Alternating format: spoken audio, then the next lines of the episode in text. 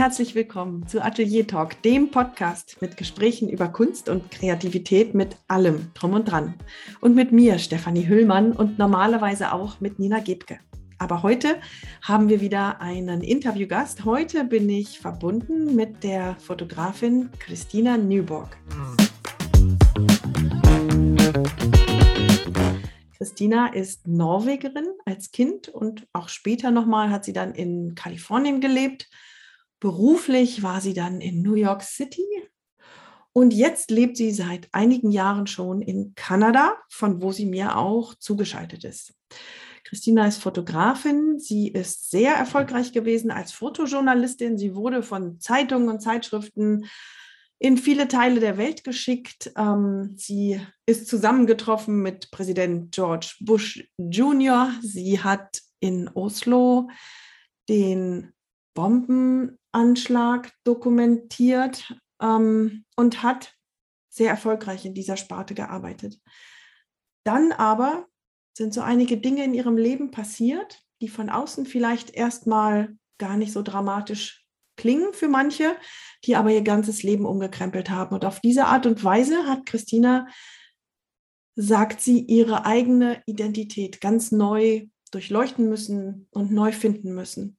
Und über diesen Weg, über diesen Weg der eigenen Identität, hat sie ihre Fotokunst noch mal ganz umgekrempelt und aus dem Fotojournalismus ist dann ja Kunst geworden.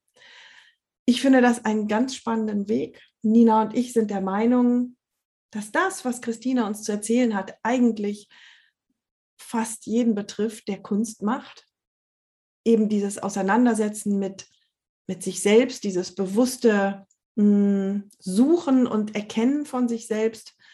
Ja, und Christina hat eine ganz besondere Art, das zu berichten, hat ihren eigenen Weg und den lässt sie uns oder an dem lässt sie uns teilhaben. Da Christina, wie gesagt, Norwegerin ist, und sehr lange in Nordamerika gelebt hat und jetzt aus Kanada zugeschaltet ist, führen wir dieses Gespräch auch auf Englisch. Mein Norwegisch ist quasi nicht existent. Christinas Deutsch ist auch zu minimal. Von daher wünsche ich euch ganz, ganz viel Spaß mit diesem spannenden Gespräch mit Christina Nyborg und unserem ersten englischen Interview. Hello, Christina. So good to see you. Hi. Hi. Thanks for having me. Thanks for coming to this interview. Christina, you are in Canada, in Ottawa right now, right? That's correct. Yeah, I'm in the capital of Canada. But you come from Norway. Yes, I come from the capital of Norway, Oslo. Just stick to the capitals. In my preparations for this interview, um, of course, I checked your your website and I looked at the internet a little bit, and I found something very very interesting, and I would like to start with that. Okay. When I checked your website, I found about and I found the point meet Christina. Mm-hmm. And there, the very, very first sentence, it says that you would like to acknowledge that the land on which you live is, in fact, the territory of the Algonquin Anishinaabe people. Anishinaabe. I, I definitely, I just want to say that I definitely mispronounced this word. Algonquin yeah. Anishinaabe people, which means that these people were there way before anybody came to the country, and especially Europeans, I guess. Um, and you also write that you express your gratefulness to that people that you are allowed to live there. And now that's a very strong statement, I find. And especially on an about page about yourself. When you when i go on your website and i look at about and meet christina to find something like this as the very first sentence um, that was really stunning to me. And because this is obviously very very important to you and because i am very curious i would like to start our interview about the subject. Why why this introduction why does your interest, introduction about yourself start with this people? Um, well, I I'm an immigrant in Canada, um, which means that like technically I'm a settler um, because the people who lived here before any Europeans lived here, um, they were forced to give up their lands. Um, they were forced to give up their children, which there's been a lot of news about recently. And all of this, um, I find I find all of this to be very, um, very different than from where I'm from, and uh, also something that needs to be respected and spoken about and acknowledged and i think that's part, part probably one of the most important things is the more we acknowledge that um, the past and the our ancestors have done so much harm and caused so much trauma to an entire population of people. And the more we speak about it the more we can also work to fix and not i guess not fix it. There's no way to fix it but um work to to find a way to live together as as people who can share land. And there's a lot about how the european and the western cultures move through spaces that can be pretty forceful and um, privileged. And we don't take enough time to pause and think about the world we actually live in and how we live and how we consume and how we um, and what we're leaving behind for our children and their children.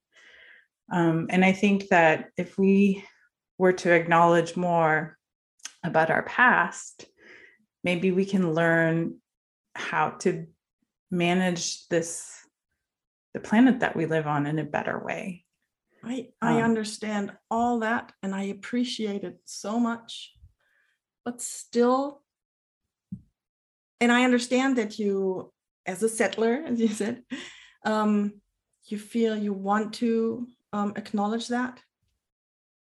Um, let me pose the question differently. To find an acknowledgement like that somewhere on the website, maybe um, the beginning of your work or maybe at the top of the page, but it's about Christina. And that's where you decided to put this acknowledgement.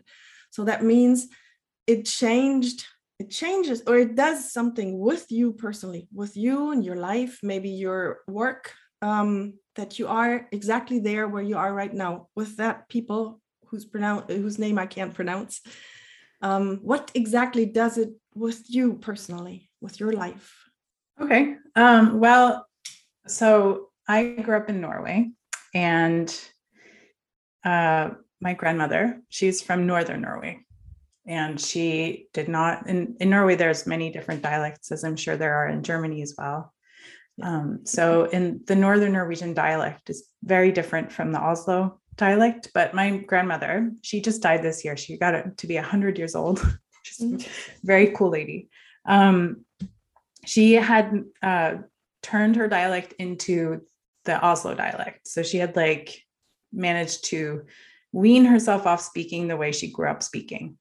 And when I got older and moved to her hometown in Northern Norway, I slowly started to discover that the ancestry that she had uh, there was not one that she was willing, very willing to talk about very often. So my grandmother is part Sami, mm-hmm. which I don't know if you're familiar with Norwegian yes. culture at all, but the Sami people live in the north. Um, they're associated with reindeer herding. In German, it's die, die Lappen yeah that that is we don't use that word anymore yeah, yeah but yeah. in germany it's used yeah mm. oh really okay that's interesting um, because that's considered derogatory now okay oh yeah maybe i'm behind maybe um it's okay yeah it's it's in it's the last like 10 15 years it's come like we've stopped using that word but um and i think maybe they might still do in sweden i'm not entirely sure to be honest. But in Norway, we do not use that word anymore. And um, she would never talk about her mother or her grandmother being from an area that was predominantly Sami because she didn't want to be Sami. So I wrote my entire thesis around and for my master's around the fact that I was starting to find some my Sami roots, but my grandmother was refusing hers. And it's from her that I have them. And like in doing that work around identity and my own identity, when I moved here, and I started becoming more aware of the atrocities that people have gone through in North America that are indigenous to the land and have um, have very strong connections to the land. I felt both guilty because I'm a white person, but also really sad because I have felt that on my own person that like there's this loss of culture that came with the Norwegian Norwegianification of the Sami people. They were also taken from their parents and put into residential schools, or like they were also put into Norwegian schools, and like they wanted to make a Norwegian out of the Sami people. Like it was, it was very bad. Um, and the loss of that culture made her made her embarrassed because it was stigmatized her her background so she would never admit to it and i got her to sort of admit to it once but it was it just felt very sad for me that she felt she needed to distance herself from this mm. beautiful culture yeah because norway had decided that for her mm. and so when i moved here and i found that it's very similar here it's like on a much grander scale and in a much more um, I, I want to say serious matter because there was a lot of really bad things that have been done to the Indigenous people of Canada.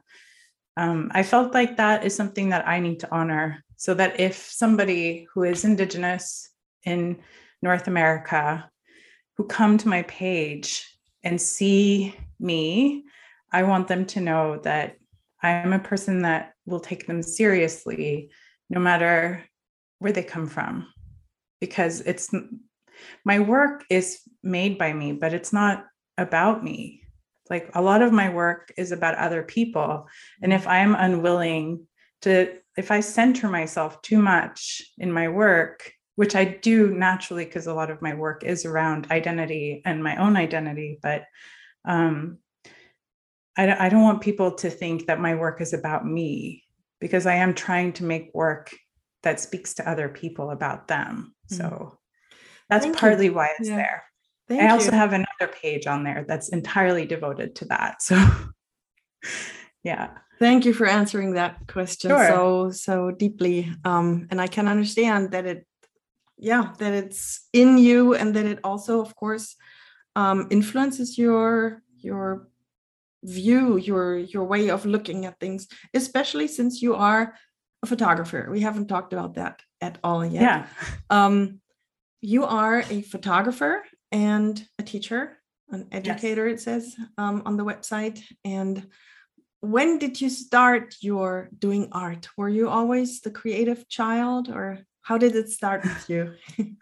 yeah, I guess I guess I was. I've always been uh I haven't really I don't really um, have any similarities to my brother or my family, but my I come from my mother was an art historian, or she is still an art historian. My aunt is an artist, um, and my dad uh, is an economist, and my brother is an economist. Um, and so it's just like it's I I didn't really I always thought I would go into, you know, a more stable profession because that's how I was raised. I was raised to get good grades and go to a good school and, you know, do the whole Western European thing. and then, and then um, I went to school for for lots of things. Like I went to school in California when I was 19 and you could choose in California. In Norway, when you go to university, you have to pick. You have to pick the thing that you're going to do, and that's what you're going to do, and you're you're you're doing that.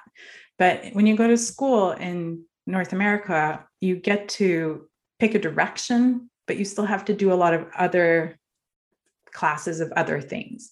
So it was great for me because I got to do a lot of different things while I was first I was going to pursue psychology and then I was going to pursue, I don't even know what I was going to pursue. There was lots of things. I was 19. I had like tons yeah, of interest. Yeah. And where in but California I, did you live?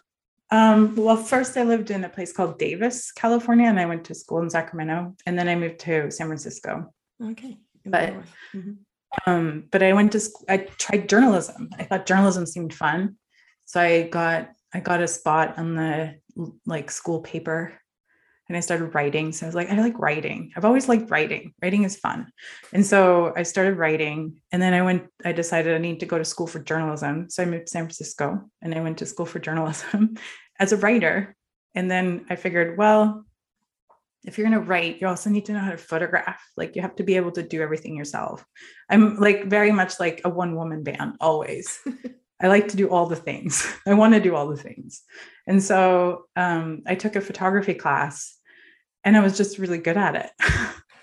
and I was very surprised because I've never been very good at art. I can't I can't do that like sitting still for that long focusing on like one thing and then it like takes you forever and it's layers and it's just it's too complicated for my brain but pictures are instant and i love stories and i love people and i love talking mm. and i love talking with people and all of those things are things that come with photography because you mm-hmm. have to and it's so uncomfortable sometimes. Like sometimes you're so out of your comfort zone trying to go and speak to strangers about their life and and ask them if you can you know have a photograph of them. That's that's also kind of uncomfortable because it's in kind of like an invasion. But like that discomfort also brings a lot of interesting like you learn so much from both journalism and photography because you have to ask questions. And being a naturally curious person that was just it was just a very perfect place for me to be. So yeah i became a journalist I, I, think that's what i have to do from now on. Become a photography journalist. So um did you when you talk about photography like that and um did you always have the approach to your photography that it is art as well? Or did you what was your point of view? Um uh, not in the beginning. So for the first i would say sorry uh 15 years of my work i considered myself solely a storyteller. Like that's all i ever did was make pictures to go with stories. And i worked for newspapers mostly um, and magazines. So a lot of my work was always editorial. So I'd always had to accompany text. Mm-hmm. And so I always photographed with that in mind. And it was kind of limiting, and it's less so now. I feel either because I got older and I don't care as much about what they think on the other side of the editorial table, or um, it just has changed. Like photography has changed a lot in the 20 years that I've been doing this. But it just like became like a way for me to express myself through stories. And then after after I had children and I didn't get to go out and photograph in the same way anymore, um, it changed. Like it became more like I started seeing more like the storytelling aspect of photography can also be art because art is so broad and you can make art um, just by living in it. Yeah, go ahead. Is is it that your motherhood changed your your point of view, your your way of looking at things? Did did I understand that correctly? Yeah, it did, but it's because it's like a transitional phase. I think every time you go through a transition in your identity, you're going to have you're going to find new anchor points to point your things to. So for me, what happened when I became a mother was first of all, it was like a complete shock. like it's just nuts. Parenting is nuts. Um, and you know, you you're kind of prepared for the lack of freedom because you've been kind of told, but there's like nothing anyone can ever do to explain the full on relentlessness that is motherhood. And so it was just a complete shock, but it really like I up until I became a mom, I had been going really fast. Like my career was going really well. I mean, that wasn't fast. It didn't feel fast, but I guess it was fast. I went I went straight to work right out of college in New York. So it was mm. I I had a very privileged, fun start to my career. And then that I got to build on that later. Mm. So I had a really good time and I had a kid and I was forced to stop. Like complete stop because we also moved to Canada. So everything I I knew nobody here. And and in that full stop, oh, and then I had I had twins when my son was 15 months old. So oh. I had three kids in a year and three months. Oh wow. So there is just like complete stop. Like That's there's 180 no, degree yeah, yeah, change in your life. Yeah, it is. Yeah, there's no freedom whatsoever. But in all that slowing down, I also started finding like, okay, why why am i in this field what do i want to do with it how how can i use my camera now to like survive this complete mind fuck that motherhood is because it really is. Excuse my language. Um and it just it's true. It's absolutely so true. Yeah. But it became like the thing that i could hold on to that was still mine that still belonged to my identity. And then also the thing where I was like, okay, my children are here and I can photograph them and practice and like have a practice around them. And then in that process, create something for them and for us of this like really special, but completely insane time. And so that's when I started realizing because you know, I look at my kids and to me, their art, like everything they do is hilarious. Even when they're pissing me off, they're hilarious because they're just so small. How old are they now? Um, my oldest is eight and the twins are seven. Oh, yeah. And you are working again as a photographer, but also teaching. Do you are you a freelancer and you can do your time the way you like to, or how did you get arrange well, everything now? Um, well, in this, in my job, and this has always been my job. I've always I've learned to pivot a lot. So in the past 20 years, I've been doing this for 20 years. And there's never been a time where I've been like, oh, everything's easy now. Like I can just rest. Like I can buy a, a, house in five years, or you know, like there's none. There's none of that. It's always a hustle. But I've also found that in order to keep certain parts of my enjoyment of this craft alive, I also have to do other things. And so there was like a 10 year period when I was only photographing for newspapers. But even when you photograph for newspapers, even though that's like a super fun place to be and it feels really great to accomplish that, you still have to go out and make really boring pictures a lot. you know, like it's yeah. still it's still a job that feels like a job often. Um, and so when the motherhood thing happened and I had to quit that part of my my practice, I started looking for ways I could keep working in photography while also keeping a flexible schedule so that I can pick up my children from school, be home with them when they're sick because my husband works in the government and it's less flexible. Mm-hmm.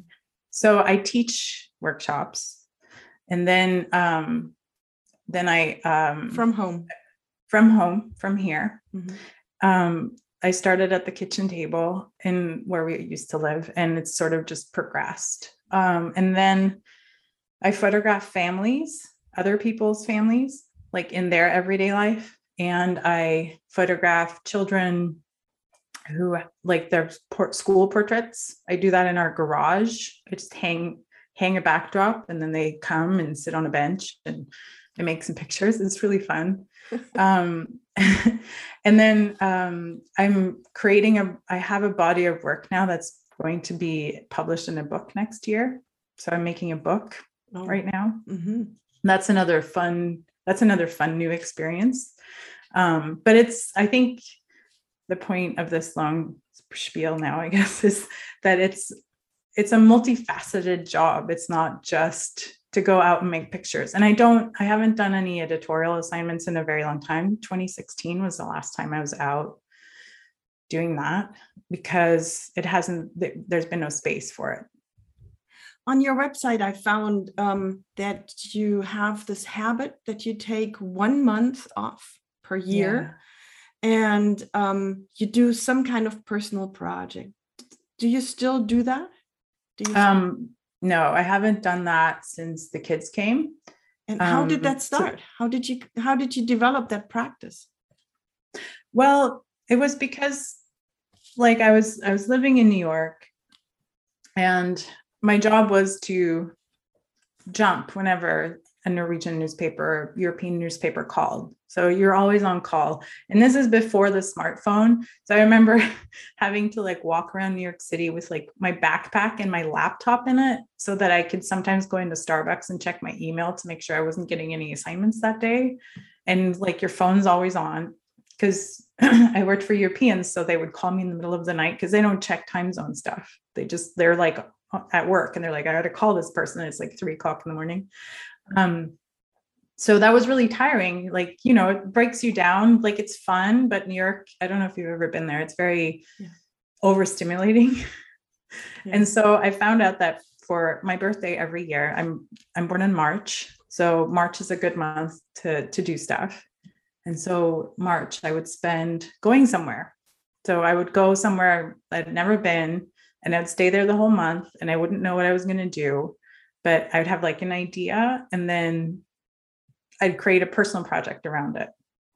So I went to Hawaii and Africa, but, South Africa, sorry. But what was the um was was it to get out of New York for a while mm-hmm. or or was it to um, get all that clutter out of your brain or to develop new ideas? What was your main um... all of those things. Okay. Yeah because it need i i realized that i was going in a pace that didn't work for my brain and my body. And in order for me to stay happy going at that pace i also had to have a time in the year that was not that at all so that it could be completely slowed down and completely just like zened out. and I've never been very good at meditating or regular yoga practice or any of like these things have always been around but it's not something that i'm very good at scheduling and to do all the time but i have been um pretty good at finding those like chunks of time where it's like this is my time and I will create a boundary around it so that nobody can disturb me in this time so that I can clear my palate or my head and figure out what's my next step for the next thing and am I still going in the direction that I want to go. Is that something you've always done to um, find your own place and your own time and then those one month's projects grew out of that a little bit? Yeah, yeah. Because it's very unusual. I mean i don't know anybody who says this month is for me and i do i i just creatively i try whatever comes along. It sounds perfect. It sounds yeah. it wasn't very financially smart well, was... I, I can imagine it was. Maybe not directly from the pictures you took but from from uh, getting new ideas and developing views or thoughts or yeah I, i'm sure that it was financially interesting. Who know you would have burned out and then you wouldn't have you would have you would you would not have earned anything.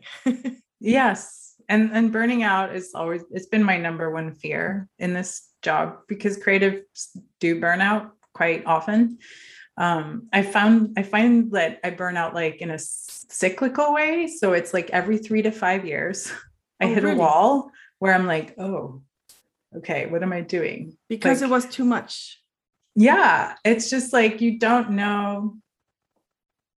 Because, you know, you always have goals in a creative job. Like you you have to have them or you have nothing to work towards. Sure. And if you don't hit those milestones, or maybe somebody hits a milestone before you that you've been traveling alongside sometimes that hits you in the face and even though you know that they're on their path and you're on your path these are still things that like can affect how you work.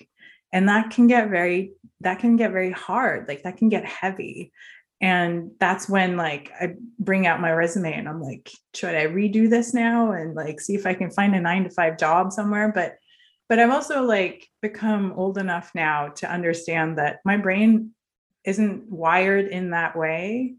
And i have to also respect how i work and be the person that i am at my job. And it's worked for me for 20 years. So why would it not work for the next 20 or i mean i'm probably going to be at this till i'm in the grave but and and do you also feel that as a creative it's very hard to say no to projects that come along because they are they are daunting. They they bring new things along they might bring money and then if you say no you might miss out and so you take everything on and you say yes and you try to do this and that is that something you cope you need to cope with sometimes I used to. Yeah. It's something I used to do when I was younger and not a mom. Yeah. But now I have these natural boundaries put in place that are my children. Like they are still not old enough to do things on their own. So I cannot do things at any given time, even if I want to. And so I think in a way, I'm so grateful to them for creating these boundaries for me that I wasn't able to make for myself mm-hmm. uh, as a younger person, because it's opened my eyes to the fact that you have to have boundaries in your work and your personal life in order to function, or you will burn out. Yeah. And, and burning out is not a good place to be. I mean, I think we've all experienced a bit of burnout in the past two years because it's just been overwhelming much everything mm. and and it's okay to honor that by like slowing down and like zoning out you know yeah slowing down and zoning out um brings us into the direction of um boredom you are yeah. someone who says that boredom is extremely important maybe for everyone but especially for creatives can you explain that a little deeper. yeah, well, it's it's a it's, I mean, it's not a scientific fact for me. I haven't read any peer-reviewed uh, documents on it, but from from what I have experienced in my work, uh, if I don't allow my head to have a pause and to like reset, then I can't think of new things to do. And so like it's okay to keep going at like tasks and do all of the things. Like you run you run a business in a craft, you have to do all the admin stuff and all the taxes and all the emailing and marketing and like we wear a million hats and we have to. So it can take away from like the fun parts and if that's all we do, and then we run out and photograph because we've scheduled someone in for a session or we got an assignment or we have a project going, like there's no stillness in order to figure out what what to do next. Like there's no none of that like one month a year thing happening at all. And if that doesn't get brought into sort of your regular workflow and your regular practice, and it doesn't need to be like in a very sort of rigid way like oh on mondays from 8 to 10 i sit still and stare at the wall you know it, it's not like that it's more like I mean, because we've kind of destroyed boredom with smartphones. So if you're at the doctor's office, everybody sits on their phone. If you're on the bus, everybody sits on their phone. If you're waiting in line to get your vaccine, everybody's standing on their phone. Like everyone's on their phone all the time. And in those times, where I'm doing mundane tasks like doing the dishes or standing in line or waiting to pick up my children from school. I have made sure that that's like a cell phone free zone. So, so, that I, sorry. Yeah, go, go ahead. ahead. Go ahead. Um, yeah, it's just so that I can allow my brain to have that reset and like process everything that's happened during the day or night and then come and then come up with something because it needs pause to do that.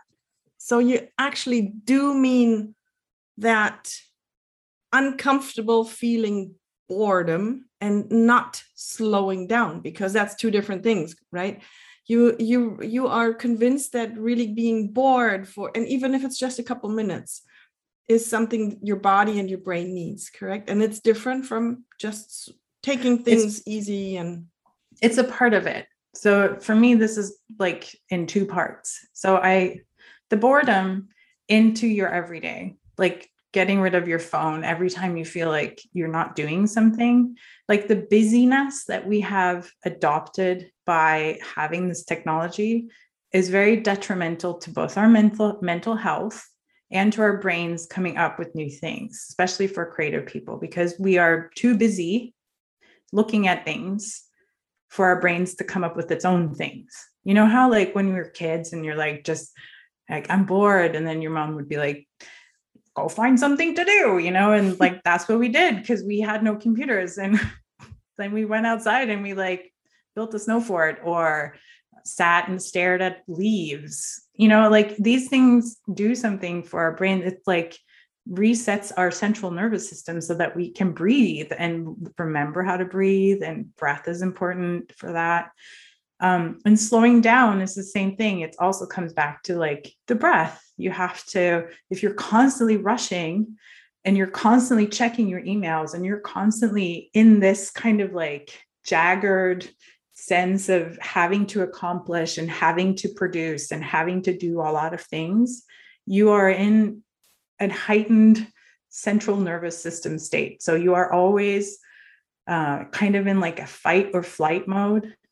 And if you don't come down from that, the stress response will not allow your brain to actually think of new things because it's always trying to focus on staying active and staying in motion and staying away from whatever hypothetical trouble lurks behind not checking Facebook every five minutes so it's yeah so it's both both of those things for me are combined. So in my work i try to only take on what i have time for. And i'm i'm really weird about time.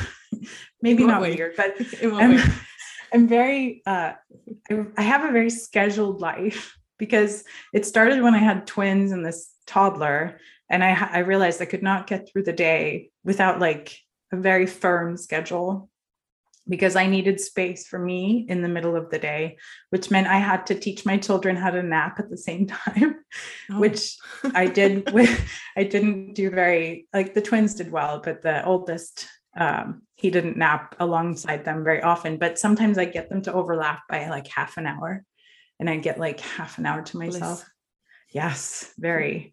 And so um this schedule has like then like bled into my work life because I realized that the only way I could build the business again would be by knowing exactly what hours I had in the day to do it and how much each task, how much time each task would take.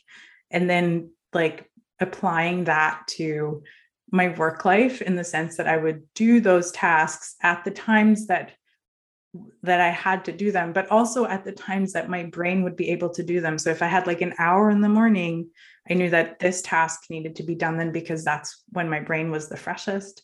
And then so I also learned how to understand my brain better in this process of task making. And um, was it like excuse me if I interrupt, but was this something new for you? Is um did you learn in this period to to structure your days like that? Was that something so you yeah, she's nodding. yes, I'm um, nodding. So the silent so, nod. So you also learned very much about yourself in that period of time, right? Yeah. Yeah. And I think like when you become a mom, you're really hit in the face with these like daily mirrors of yourself. Like they walk around and imitate everything you do. So every bad behavior you have, you will see in your children. Every good behavior you have, you'll see in your children. And it's just one of those things where it's like, okay, it's a constant like reminder of who you are. And in that, you also get to learn more about who you are in relation to them because uh, you no longer are an autonomous human being. You are a person who has dependents yes, and yes. they depend on you for life. Yeah. Um, you need to keep them alive often because they will climb things. They have no prefrontal cortex, so they don't understand danger. So they just do stuff.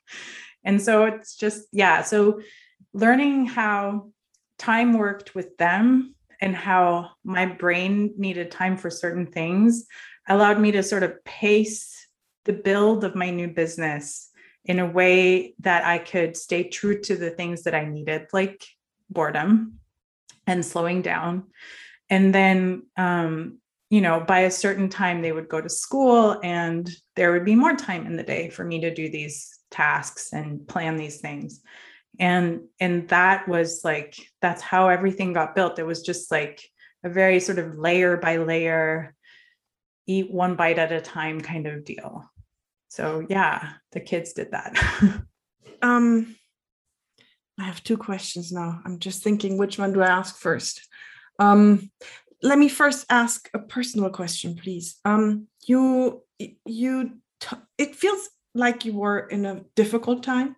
Um, you had a, you had to struggle to get everything going and with the children. Your husband was out working for the government, very important.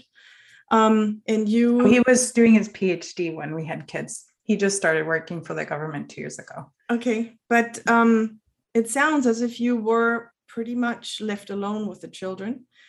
Um, what was it like for you to that the the husband, the man, is doing his job, and you, who was a successful photographer, had to stay home and take care of three kids? Um, if it's too personal, please. Oh no, it's fine.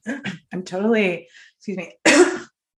totally open about that. Um, no, I've I've been very bitter about that often. he does get to hear it sometimes. But I'm also I'm married. I'm also married to a feminist, so it's not like he didn't. You know, we both went into this with open eyes. When he accepted the offer of a PhD, I was already pregnant, and we knew that that's what we were going to do. Um, so I moved to Canada with one child and thinking, you know, I could do that but I didn't take into account how expensive childcare is in Vancouver because we lived in Vancouver then. And I just couldn't afford working and like I had to reestablish a new career in photojournalism. Every time you move in photojournalism, you have to sort of reestablish yourself. Um, and so, and then we got pregnant again when my child was seven months old with twins, and it was just, you know, all bets were off. Like everything that I had pictured was going to happen after we became parents didn't happen in the way I pictured it at all, like not even close. And so a lot of the struggle for me was coming to terms with the grief it was to lose a career I'd built, spent so much time building, like every ounce of my being had gone into building this photojournalism career that I was so proud of. Like I was mm. so proud of where I was. I was so proud that I had like regular clients and I was enjoying my work and I worked well with the writers and it was just very exciting. And then I was all of a sudden just home mm-hmm. in a foreign place with no help, no family, just me and my kids. And my husband is a biologist, so he was often in the field and yeah, so it wasn't really fun. Um, but I also knew that he would he would make it up to me somehow. And so it's not like like he like when the kid the twins were 18 months old, I went to Alaska for three weeks to do to do a project there. So he's like he's he's a good dad. but I, I do get still bitter at him and I'm like, I did all this for you. yeah, I I yeah. I understand that. It doesn't mean that he's a bad dad, but it still means that you had to give up a lot. Yeah. And um yeah. Wow. Um, it, I, another question comes up about boundaries, um, and that boundaries very often make you double creative because within the boundaries you suddenly have, um, yeah. But I put that question on the side because you yes. were nodding again. I love boundaries. I can talk about boundaries. Forever. Okay, let's talk about boundaries. Yeah, okay. because um, those were natural boundaries that you were that you suddenly found yourself in, and yeah, you appreciate boundaries. I do because whenever if you're giving if you give a human being too many choices, they become that cartoon with all the question marks over their heads. You know, they're like, I don't know what to do. I mean, it doesn't matter who you are. If you have too many options, it's overwhelming. And so the minute you limit your options, it becomes really hard, but then you have to think about it. So if you are given lots of options. You don't have to think about it. You just have to make a choice. And making a choice is not the same as creating. You know, it's just, it's like a different thing. And so I love working within boundaries. I think it's really fun. It really brings out like the creativity in within you. And um, and you can like by restricting yourself, uh, whether it's like within a time frame or with a certain tool or uh, with a color or, or you know three children on your hand all of a sudden? or, or juggling three children. It just yeah it creates like an environment where you really have to like um find what what's important. What is important and what how can i make this into something that's works for me? And like so my husband's a scientist and when they when my first child was born he said um I don't want you to make him into one of your projects. And so um, we agreed that the children would never be um, identified on the internet. Mm-hmm. So I could make pictures of him as long as he was anonymous. Mm-hmm. And that was like hours after my son was born. This agreement came into place. and as we had more children and I worked less, I was like, I got to photograph something. like, I can't just walk around here with like dirty diapers and puke all over me. And, you know, my shirt was often like inside out backwards from the day before. You know, it just, just you're a hot mess. And so I, I that was my that was my boundary for photographing the kids was that they could never be with their face. And from eight years of that, a whole body of work has arrived. All of a sudden, I have this body of work of children who are faceless. And it's speaking about motherhood and like childhood and the two things combined. And that's my book. That's what's coming out next year. Oh. And so oh. they did become my project. I've never reminded him that like he said that. So don't tell him. we we had um, Sabine Doppelhofer here um, in an interview who um, has the account Little Toes Pictures. I think. Oh, I love called. her work. yeah, and um, so yours grew out of necessity, more or less. Yeah, but um, what you say, I think, is true for for any art whatsoever. Um, I have the feeling that my own art really started to to grow when when I made my own boundaries. I didn't have the the situation you had, but within my art, I found I I gave myself rules. You have to only use one or two materials. You only have to, and so on and so on. Um, and that's when it started off. And what I find when you pick your own boundaries, um, you you start to work in series. It's not sometimes this and that, but it makes series and you learn a lot about the object you're working with as as much as about yourself. Mm-hmm. and that is something i would like to ask you about. Um you said earlier photography is um it, it goes quick. You just have to push a button and and then it's done. And um, some people say that about for example um, abstract art. You just slap a little bit of color onto canvas and then it's done. Um, and on the other hand, you say you learn a lot about yourself. Um, through your work. Explain that yeah. to us, please. Well, um, I think in the past eight years more so, but even before I had children, um, I I went on one of my um, month long trips to Alaska. Uh, so March one year, I I went to photograph uh, a dog sled race called the Iditarod, and uh, a, a, Norwegian sled dog musher. She was going to race it for the first time, and she was a young woman in a field in a sport that was main, mainly men and often older men. So it was a very patriarchal field of, and it's a it's a sport where men and women race together. So I found it really fascinating, and it's a really hard race. Like they mush dogs across Alaska in the middle of winter. Mm-hmm. Um, so I just found her fascinating. So I wanted to photograph her. And we became really good friends over the three weeks that I was photographing her on this race. And so I just stayed with her in Alaska. I basically just left New York. I was like, I'm done with New York. I'm moving into the Alaskan bush. I'm going to live in a like cabin without water or electricity with this girl and her 16 dogs. and that I don't I can't even charge my my camera. Like it, so I was like, oh, I'll photograph it with my Leica, no problem. And my Leica froze to death. It was just this like chaotic time. But that's when I was like, okay, this is this is who I am. I like being outside. I like that I I appreciate the outside. I like winter. Um, I don't like big cities and lots of noise. And I lived in New York City in like Chinatown, so noisy. And so, like, I was starting to really understand that photography was showing me kind of who I was. And I, I had already done that in the past month long trips that I had done, but like that trip was really the manifestation of like, okay, I am in the wrong place. I do not belong in New York City. And so I left New York and and that year in Alaska was was mind opening. And so I went back to Norway, but I moved to nor- northern Norway into the Arctic. And I started a master's degree there. And that master's degree took me back to Alaska. So I did another project in Alaska that summer.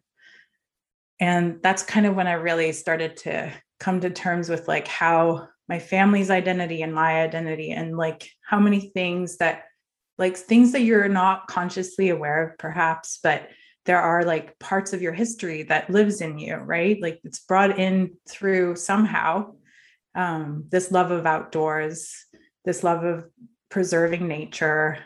And so when i was in alaska on my master's degree uh, fieldwork i met this biologist from canada who is an environmentalist. And so like that that kind of led to what where i am now but it just like photography has always been sort of the compass. Uh, yeah. compass yeah. Anchor point you said in our talk before. Yes. Yeah. Oh okay i understand. So it's not really the act of photography um of, of photographing of seeing things or people but it's yeah it's the compass. Yeah that's probably great work which, yeah, which takes you places yeah mm-hmm. but it's also in the depth that you start like using it so i'm curious. I'm mm-hmm. really really curious. And so when i point my camera at something if i'm again curious then i'm like okay why am i curious? And then i'll keep digging there. Yeah, and then once i like that's when things come like it gets revealed to me that this isn't this is something that i'm genuinely interested in. Why am i genuinely interested in this? And then it allows me to reflect on that and the, all the things that i photograph have some personal connection to me. And in photojournalism before that was not really considered a way to work. Like people didn't like that very much. They didn't like that you inserted your own person and interests into your work because mm-hmm. like they wanted you to be interested in the topics you covered but they wanted you to go places that were exotic you know like it's always this drive to go and see other places or go photograph war or you know do these very like in-depth historical big monumental things and then for me photography was always the happiest when i got to just photograph people doing very mundane everyday sort of things like i'm really naturally interested in people's everyday lives. I find boring super fun. but but like, that is the step from from journalist photography to art. I think. Yes, I think when you so. bring yourself in and when you bring your interests in, and yeah, mm-hmm. yeah, and that makes sense that the that the um, newspapers probably were not interested in art because they felt it. Yeah, yeah, they are now more though. Yes, interesting. They've yeah. changed. They're shifting. yeah. Oh, more art in in the world, maybe. Yes. I have two more questions. Um, Go ahead. You said um, on your website, or I read an interview with you somewhere. You said that um, you every once in a while you're hitting a slump, and I wonder that's not what we talked about earlier. I understand as a slump a creative slump that you just don't know where to what to do where to go from now and um, but you also said in that interview um, that you now have built a whole system mm-hmm. around slumps so that you know how to tackle them how to get out of them can you tell us about your system a little bit maybe maybe everybody every artist hits a slump every once yes. in a while How do we get out of it? good too. Yes, Yeah. they- yeah. Um, well, I think the first step is always to know your own brain. So in the past, like I'm 43 years old. So since my brain was fully developed at 25, I have spent a lot of time trying to figure out how it works and figuring out like how my brain works with how I work has been like a dance. You know, it's trying to like understand how I react to things and how like it's it's a self-reflection game. But in that, I've also started to understand the warning signs that my brain is going to give me before I hit one of these slumps because it's been a few now. You know, I started Which warning signs do you have? um okay, so if I don't pick up my camera for a really long time, then then I can see that in my Lightroom catalog now because it has little numbers next to the months, you know. I'm like, okay. Um some like before I would start freaking out. I'd be like, I'm not working enough. I'm not doing enough. I'm not producing enough. I'm not like I'm not enough. yeah. Oh, and wow. now it's more about, okay, I needed a break. That's okay. It's okay to have a break. I- I had a break. And then I can figure out when I'm ready to not have a break. And then, you know, I could make some, buy some plants or something in the meantime, or find a hobby or do some knitting, or, you know, there are other things I can do. So I don't freak out around the slumps anymore, where I used to really freak out because it felt like I wasn't making enough money. And the thing is, I grew up around economists. I grew up in an area of Oslo that's like full of people who appreciate money.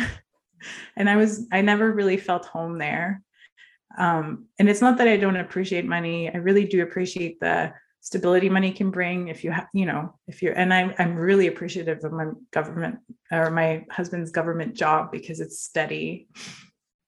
Um, but it's also like I've also learned to accept that I'm not going to ever have money. And so I think in that acceptance, the slump also kind of like I have to remind myself of that when I get into this hyper state where I'm like, okay, ah, I'm Oh not God, oh God. Mm. making. like, Mhm. why am I not making right now? Then I'm like, okay, I have to reconsider what is it that I want to make uh, what am I doing right now that I am making that I'm not seeing? Like often it's just the back end of the business. I'm doing administrative work, and that's also part of my creative job. Um, and sometimes it's like, okay, I haven't had a break for my kids for th- two years because we've been in a pandemic. Like it's okay to like be feel shitty about that because Mhm. there's like you're on all the time. There's no room for for for this like cleansed a cleansing of the palate or Yeah. yeah and so i think more than anything like the the system that i have in place is just basically learning to accept that there are things that are out of my control and i will get back on track eventually because i always do. It's been 20 years. I've, I've done this for 20 years. It's not going to change. Mhm. and even if it's slow for a couple of years it will still come back if i want it to. If that is something i want it will it will happen. And not everybody becomes successful at 25 or 35 or even 45 some Mhm. people don't even break through until they're in the, their 50s or 60s and that's okay because they probably had more fun building that foundation on the way Hopefully, people yeah. who burnt out at 40 Yeah, hopefully they have more fun or they Yeah. have lots of fun. Hopefully they don't stress themselves. Yeah. So so the slump is very much about understanding, getting to understand yourself. Yeah. Yeah. When you are a teacher, um, do you focus on both sides? Do you have photography classes as well as those things we talk about here? How to cope with a slump, how to get to know yourself, how to, and so on. yes Do you teach both? Yeah.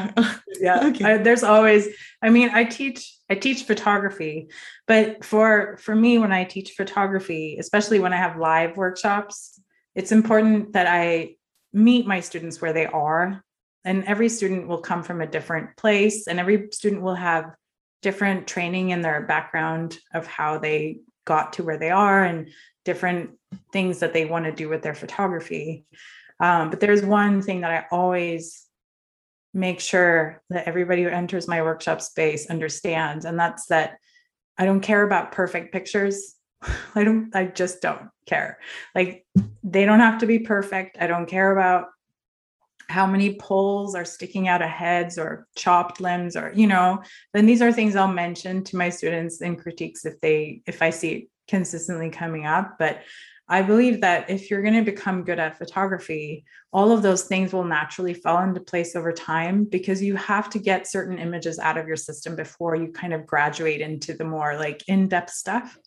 And if you're always staying true to the joy that is making photography and art if you're always staying true to your curiosity and your your hunger for like figuring things out then those things will all they will show up in time and when it's your time. But that's true for any kind of art. If you yeah. if you are a cook you have to you have to do all those shitty meals first and yeah, taste it and find okay it's not and then you can develop your own style. And it's the same for yeah for the abstract art i talked about earlier. Yeah interesting. It's it's a practice I mean, and that's why it's called a practice. It's an actual practice. It's a craft. Yeah. So no woodworker or plumber know how to do their jobs until they've been trained and that's why they don't get certified until they've had a certain number of hours in their field yes oh, and it's the same for us that's so true for for any art oh you speak that's sometimes when when people um they've been drawing for a month and they say oh i can't do it. And they they drop it. They nobody would ever go to a piano try it for a day or two and then say oh i still can't play yes. darn i can't do it. Yeah so exactly the same thing. Thank you. Um christina one last question um, before we wrap up. Um, you talked about that being a photographer which is true for any artist, um, is very often, unless you're way up there, um, doesn't bring financial stability. But it says on uh, on your, I think on your website, I read that you do have a couple of tips from all the experiences you have to anybody who would like to try it. Give us a couple yeah. of tips now. Okay. Yeah. um, the first thing is to um, understand where you can apply your art like what what are people what do people need and how can you provide that? Because you are you have a service that you can give and if you're just going to buckle down and say no i can't do that that's beneath me then you can't survive. It's like you have to you have to know that like sometimes you have to do work that is not so fun so that you can fund the work that is fun Mm-hmm. Um, but those things go hand in hand, and everybody who has a job have moments of like super fun and super not fun. Like it's just life. Um, so that's one thing. And the other thing is learning how to communicate about your art, like how to mm-hmm. talk about it, is really important because you can apply for grants. You can, uh, you can. There's so many grants, and Germany has tons of grants. Like Germany is funding a lot of art there's like so many grants and contests and ways to like promote your work. So finding those spaces that do that and and the language and learning that language that you need to communicate your work in you know two sentences or 500 words that's mm-hmm. very important. Um but also like finding avenues of like where what do you like to do? Like if you if you don't mind having you know, being a wait like waiting tables three evenings a week so that you can spend the rest of the week doing your art, that's great. Mm-hmm. And there's no shame in that. And that's the thing, like, we don't have to be just like I don't I don't think of myself as just a photographer because I know that 10% of my time is spent on photography and 90% of my time is spent on funding my photography and like funding my photography right now i do it through running workshops. I photograph kids in my garage. I photograph families. I, I do family portraits for their holiday cards and it's not my favorite thing to do but i do enjoy the kids. And so it's like like finding ways to earn is important. We have to make a living and it doesn't have to be a great living.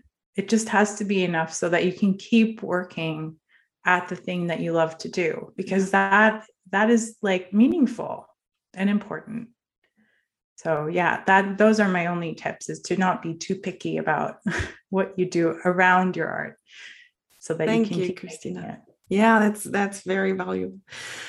Christina, I have asked quite a few questions. Is there anything you would like to say that I haven't asked? Anything? Uh, I don't. I don't know. I don't remember whether all the words that came out of my mouth. there were so many. but I'm. I mean, I'm always. I'm always open for people if if they want to ask me any questions. I'm. I always reply to emails. So anyone. So let us know where me. where we find you, please. Um, you can find me through my website, um, which is www kristinenyborg.com. I say it's Christina, but my name is spelled with an E. So I'll spell it www.kristinenyborg.com. And we, all of my info is there. We put it in the show notes. Yeah. Okay, great. Yes. And Christina has a wonderful um, Instagram account. What's your handle there? Uh, it's Christy Christina underscore Nyborg yeah so it's just my name with an underscore in the middle. We will put that into the show notes and quite a few pictures of all the things christina talked about and even a couple more. Yes. Christina thank you so much. This was a wonderful conversation. Um, i could have gone on for another two hours. Me too. I can talk forever. Thanks a lot. Thank you so much for having me. I really really appreciate it Thanks for asking me to come. Das war ein wirklich sehr, sehr offenes Gespräch, finde ich. Christina hat uns sehr tief in ihre Seele und ihren, ihre Erfahrungen blicken lassen, ähm, sich dadurch auch verletzlich gemacht und uns dadurch aber auch, finde ich, reflektieren lassen, was uns und unsere Kunst ausmacht. Denn ob es nun Fotografie ist oder Malerei oder Kochen oder Tanz, äh, ich glaube, dass sehr, sehr viel von dem, was sie uns erzählt hat, ja allgemeingültig ist in gewisser Weise, aber natürlich auch sehr speziell für Christina. Ich hoffe, es hat euch so gut gefallen wie uns beiden. Das Gespräch hat uns sehr viel Spaß gemacht. Die Shownotes stehen auf www.atelier-talk.com und die Fotos natürlich auch. Und andere Fotos seht ihr auf unserem Instagram-Kanal die ganze Woche über. Ähm, und der heißt Atelier Talk in 1 durch. Ja, damit lassen wir euch ziehen. Wir freuen uns, wenn ihr das nächste Mal auch wieder dabei seid. Wir hoffen, es hat euch gefallen. Lasst es euch gut gehen und bis bald. Tschüss.